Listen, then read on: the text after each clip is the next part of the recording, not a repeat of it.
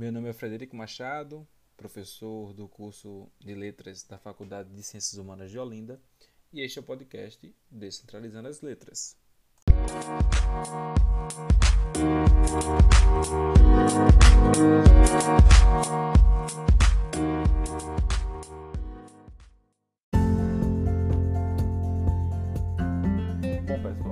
Nesses 10 programas, né, esse é o 11 primeiro, a gente abordou várias temáticas numa perspectiva de realmente descentralizar as letras. E hoje não será diferente. A gente também vai trazer uma perspectiva de um, um texto é, descentralizado, mas voltar um pouco o foco para a análise de certos textos polêmicos da literatura. Então, como agir, como estudar, como perceber textos que trazem por exemplo, aquilo que o senso comum chamaria de um discurso contra a moral estabelecida.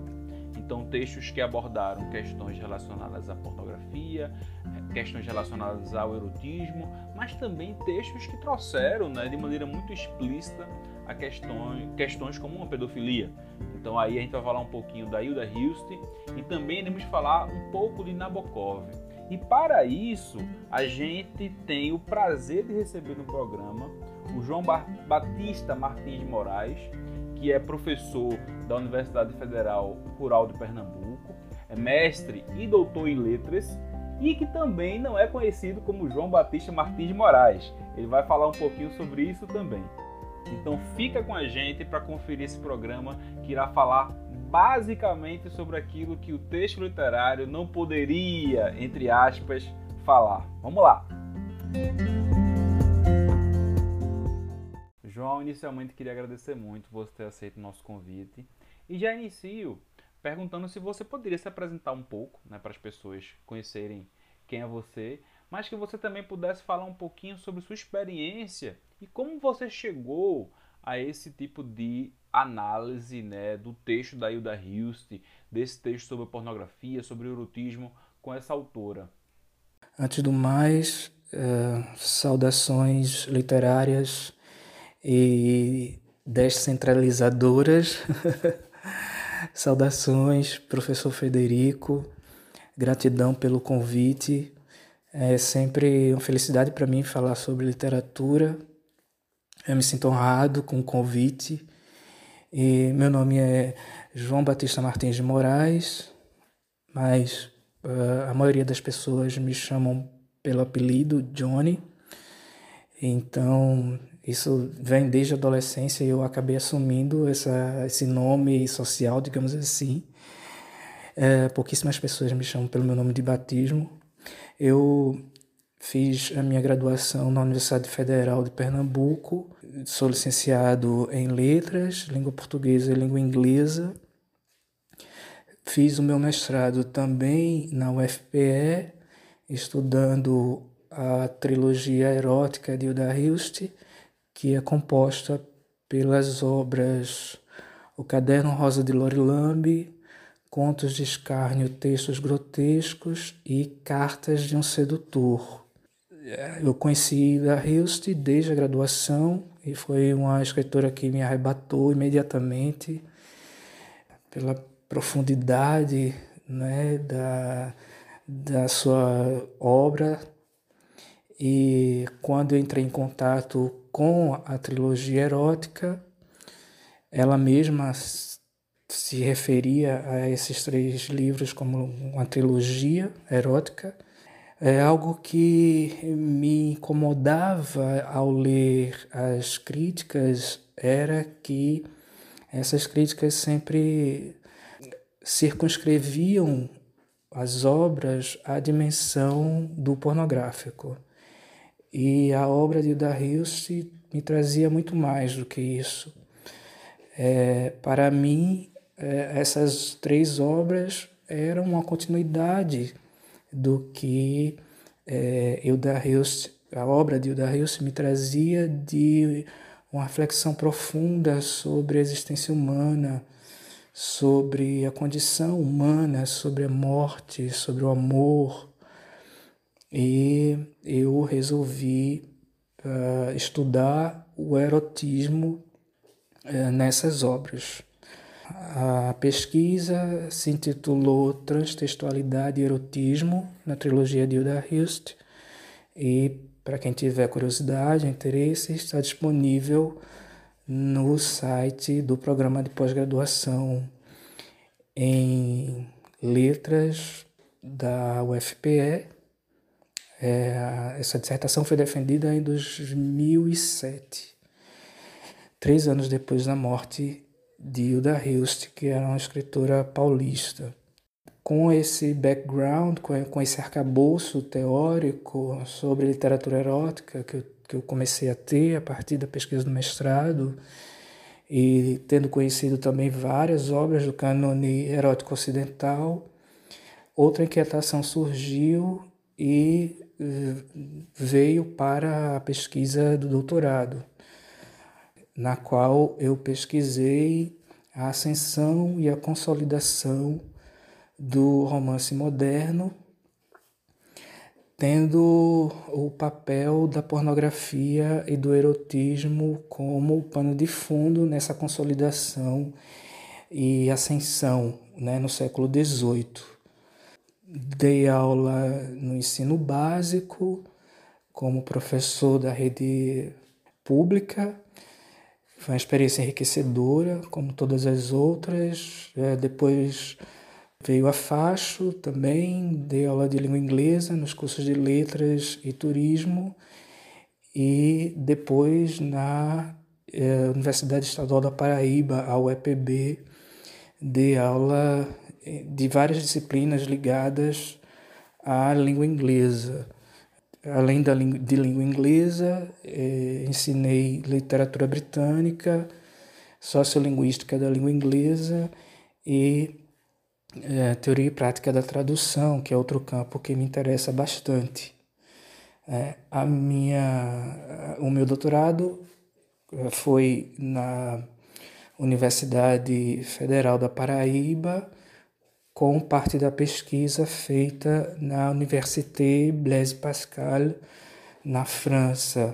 É, felizmente, Desde a adolescência eu sempre tive muita, muito interesse por línguas e desde a adolescência eu tinha aprendido francês também, então coincidentemente isso me ajudou muito porque a França no século XVIII foi a grande produtora de literatura erótica e consequentemente há muita produção teórica a respeito da literatura erótica que não foi traduzida ainda para a língua portuguesa.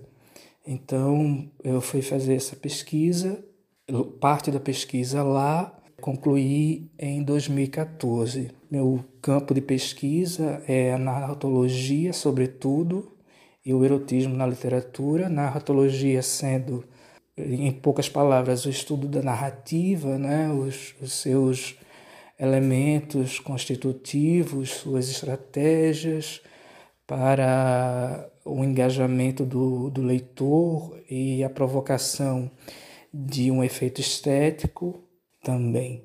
Johnny, faz parte realmente de um senso comum, pelo menos assim que eu entendo, achar que a literatura é local apenas de pureza, que o que os textos apresentam são lições de vida. Como é que a gente poderia classificar as obras de Hilda Hilst nesse escopo? Essa pergunta é muito interessante porque Ida Hilst sempre se rebelou contra essa ideia de que a literatura precisava ter uma linguagem elevada, né? sem a presença de determinadas palavras. Para Hilda Hilst, toda palavra ela cabe na literatura. E não apenas toda palavra mas também toda expressão de, de literatura, inclusive a literatura oral, porque Hilda Hilst ela dialoga inclusive com as lendas né, populares, no Caderno Rosa de Lore Lamb, por exemplo. Né, num, numa, no texto, no na segunda obra da trilogia erótica, contos de escárnio, textos grotescos. E da Hilst coloca um personagem que, ao ler contos de um, um outro personagem pergunta: mas isso é metafísica ou putaria das grossas? Né? Ou seja, aquilo ali era filosofia, era um questionamento existencial ou pura é, putaria das grossas, como coloca a personagem. É curioso porque no século XVIII os escritores de literatura que tinham uma dimensão erótica colocavam uma advertência no livro dizendo que aquela obra ela visava instruir moralmente, ou seja, ser uma lição de vida, né? a ser uma lição moral, é, ou seja, que aqueles mau exemplos deveriam ser conhecidos para que os leitores não caíssem no mesmo vício. É, isso era também um, uma forma de é, se resguardar de críticas, de críticas e de processos, inclusive, né, judiciais. Mas, na verdade, esses escritores estavam fazendo crítica aos costumes disso, das respectivas sociedades. Estavam fazendo uma crítica à moral mesmo né? sobretudo a hipocrisia. A gente vê, por exemplo, na Bíblia nós temos o, o livro Cântico dos Cânticos, que é um livro belíssimo e é extremamente erótico. E o Eclesiastes também, mas em, em, em menor medida. Então, colocar a literatura nessa dimensão de que ela exige uma pureza né, da linguagem, claro que a linguagem ela pode se materializar em diversas eh, variantes né, do discurso. No caso da Bíblia, está numa dimensão sagrada e, e cheia de metáforas. Mas, é, no caso do Cântico dos Cânticos, se refere a dimensão sexual da vida. Né? Hilda Hilst, ela combatia e, sobretudo na trilogia erótica, ela se rebelou fortemente contra essa ideia de pureza, que é baseada em valores morais que não têm muito sentido, né? sobretudo no caso das artes, porque acaba limitando o alcance das artes, acaba limitando o seu poder criativo de produção de sentido, de reflexão sobre o humano, né? sobre a sociedade, sobre os costumes, sobre a moral, sobre a ética. E Hilda Hilst, ela não fez é, concessões a esses discursos morais. A obra dela traz várias palavras da, da linguagem chula, mas isso dialoga com uma tradição literária é, que vem desde a Antiguidade Clássica, passando pela Antiguidade Clássica, passando pela Idade Média, passando pelo Renascimento e chegando até a Idade Moderna. E todo esse cânone com o, o qual Hilda Hilst dialoga traz a, a linguagem chula, a linguagem popular para se referir à anatomia humana, traz para a literatura. A gente tem Pietro Aretino, que era um escritor do, do, século XVI, já no Renascimento. Ele publicou um livro que ficou muito famoso chamado O Diálogo das Cortesãs, em que uma personagem diz para outra, mas se você quer dizer, se referir a algo, chame pelo nome. E aí o próprio texto há, há uma série de palavras que não são palavras de salão, digamos assim. Agora, Johnny, eu vou fazer, como você trouxe aí uma série de reflexões fazer uma pergunta que são várias perguntas na verdade, né? no caderno rosa de Lori Lamb, a protagonista é uma criança de 8 anos que relata sua vivência com a prostituição, inclusive em encontro com adultos, não é? Não é a primeira vez que a literatura trata a temática da pedofilia, como a Nabokov, por exemplo. Como você acha que podemos trazer esse tipo de discussão, que fere a moral, para a discussão literária? Devemos condenar esse tipo de obra? Que análise podemos fazer? Hilda Hilst, no Caderno Rosa de Lori Lamb, ela conta a história de uma menina de 8 anos que presencia a discussão do pai, que é um poeta, com o editor. E o editor diz que poesia não, diz a ele, né, ao pai, que poesia não vende, que ele deve escrever umas bandalheiras. E o pai de Laurie Lamb não consegue escrever essas bandalheiras que o editor pede para que os livros sejam vendidos. Então ela resolve se prostituir para ter experiências, para ter histórias para contar e ajudar o pai né, nessa empreitada que ele não consegue, que é uh, escrever pornografia ou bandalheiras. Então, quando nós lemos a obra, a, a obra traz uma riqueza de diálogos eruditos tão grande que fica patente que uma criança não poderia escrever aquilo. O que Hilda Hilst traz é colocar o escritor, no caso a escritora, né, porque é uma menina, nessa condição de uma inocência, de um deslumbramento com o mundo, de uma curiosidade com as coisas e que isso é manipulado, né? Isso é colocado nessa condição de prostituição do escritor. Quer dizer, ele tem que escrever sobre aquilo para poder vender, o que é muito forte, né? Quando a gente é, lê a obra, o Caderno Rosa de Lori Lamb, e da Hilst, ela já traz no título da obra o que Gerard Genet vai chamar de arquitextualidade, que é uma relação transtextual em que já no título da obra é, é anunciada a estrutura da obra, né? ou seja, um caderno, num caderno se pode escrever qualquer texto. Né? Você pode escrever poema, você pode escrever um, experiências cotidianas, você pode incluir ali uma narrativa curta ou, ou longa, reflexões.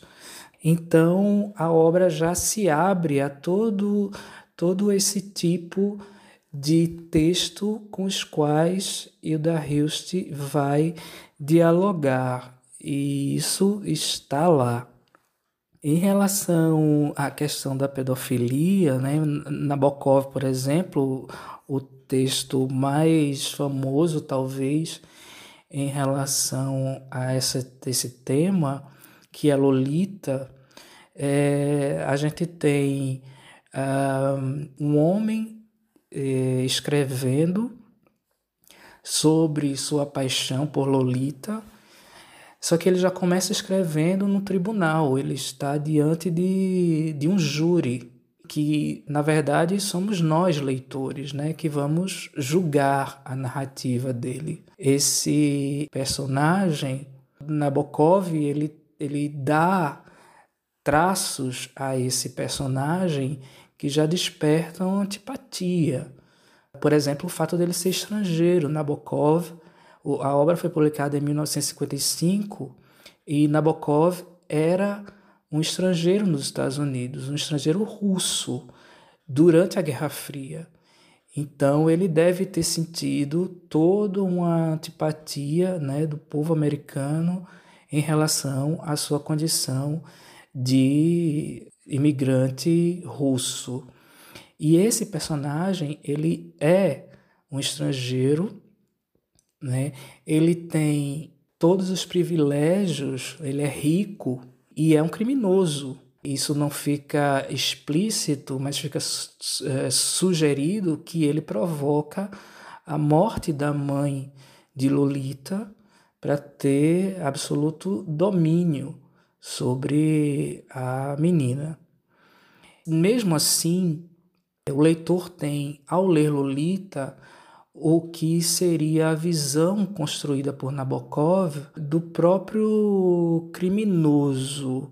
Né? Eu digo criminoso porque ele pratica a pedofilia.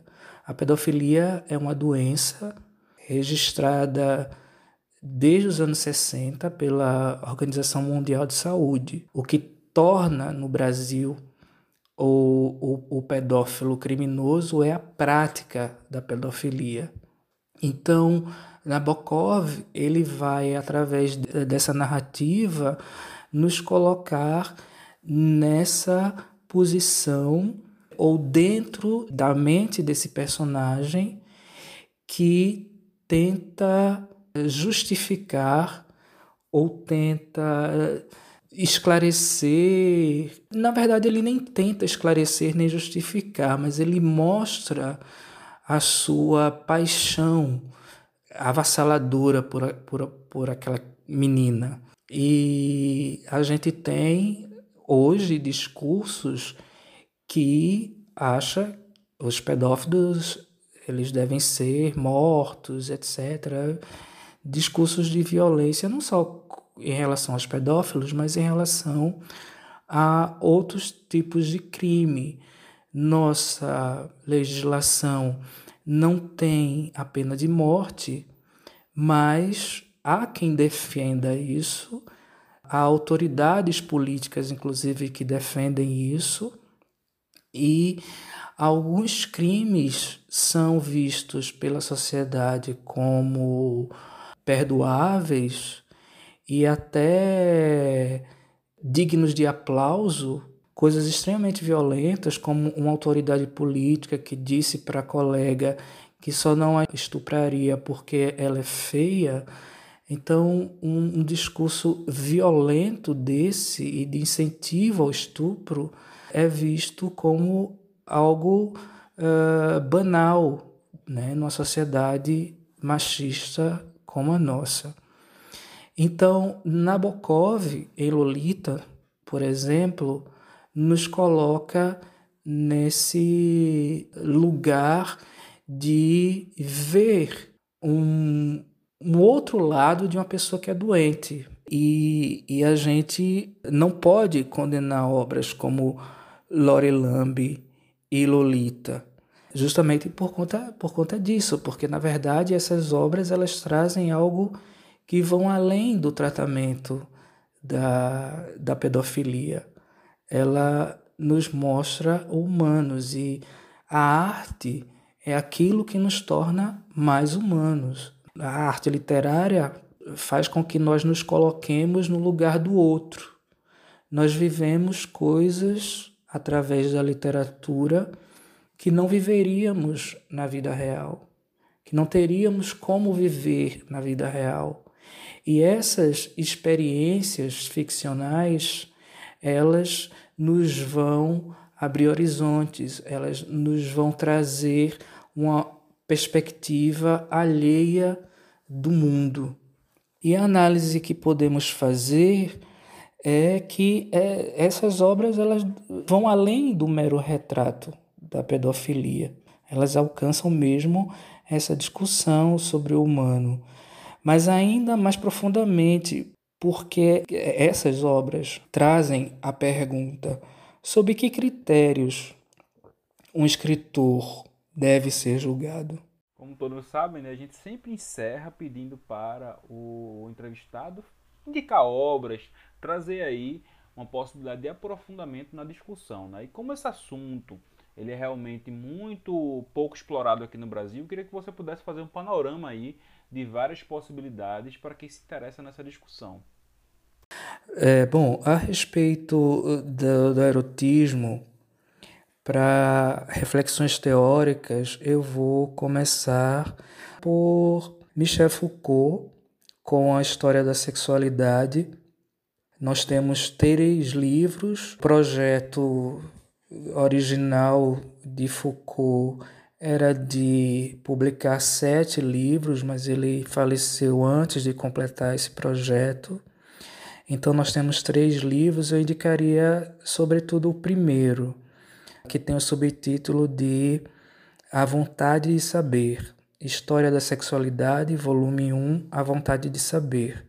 Mas a trilogia inteira é importante porque Foucault vai tentar traçar no campo dos discursos sobre a sexualidade desde a antiguidade até a contemporaneidade.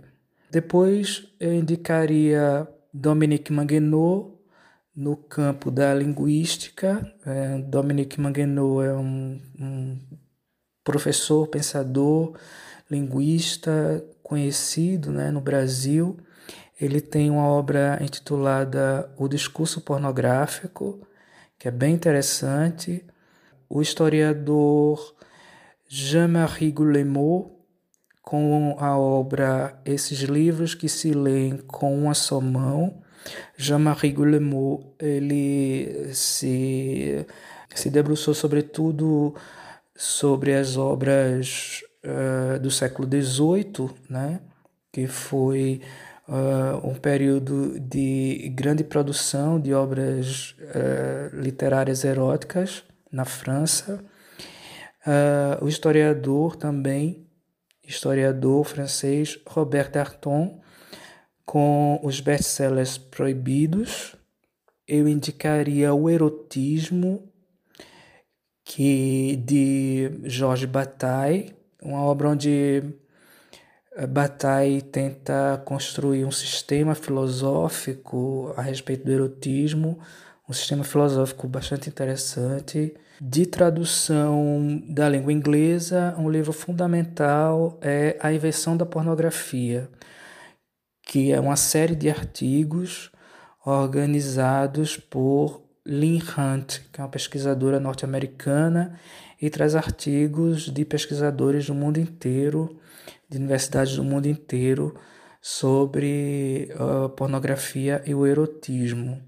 No Brasil, eu indicaria Erotismo e Poder na ficção brasileira contemporânea, de Rodolfo Franconi, o prefácio da obra Poesia Erótica em Tradução, de José Paulo Paes, a obra Páginas de Sensação, de Alessandra Efar. Páginas de Sensação é uma obra que é fruto da pesquisa de doutorado de Alessandra Efar e a obra Perversos, Amantes e Outros Trágicos de Eliane Robert Moraes, que eu diria que é o grande nome de, da pesquisa no Brasil sobre o erotismo e a pornografia. E ainda a obra Amor e Erotismo, A Dupla Chama, do mexicano poeta Otávio Paz. Essa obra é importante, sobretudo para quem é, gostaria de refletir, pensar o erotismo na poesia. E agradeço o espaço mais uma vez. Gratidão.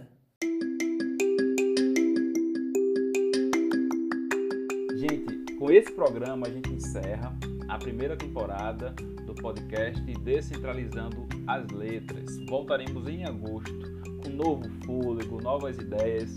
E aí a gente queria agradecer muito, né? Quem sempre indica pauta, quem ajudou nesse processo de criação do formato. Queria agradecer os colegas e amigos da Faculdade de Ciências Humanas de Olinda que sempre apoiaram o projeto, participaram também aqui muitas vezes. Queria agradecer os colegas do Prof Letras, mestrado profissional da UFPE, que também apoiaram bastante, com indicações, com participações. Queria agradecer muito aos alunos que compartilham, queria agradecer aos amantes das letras que também interagem conosco e que em agosto, logo na primeira semana, a gente está de volta. Um abraço e até lá!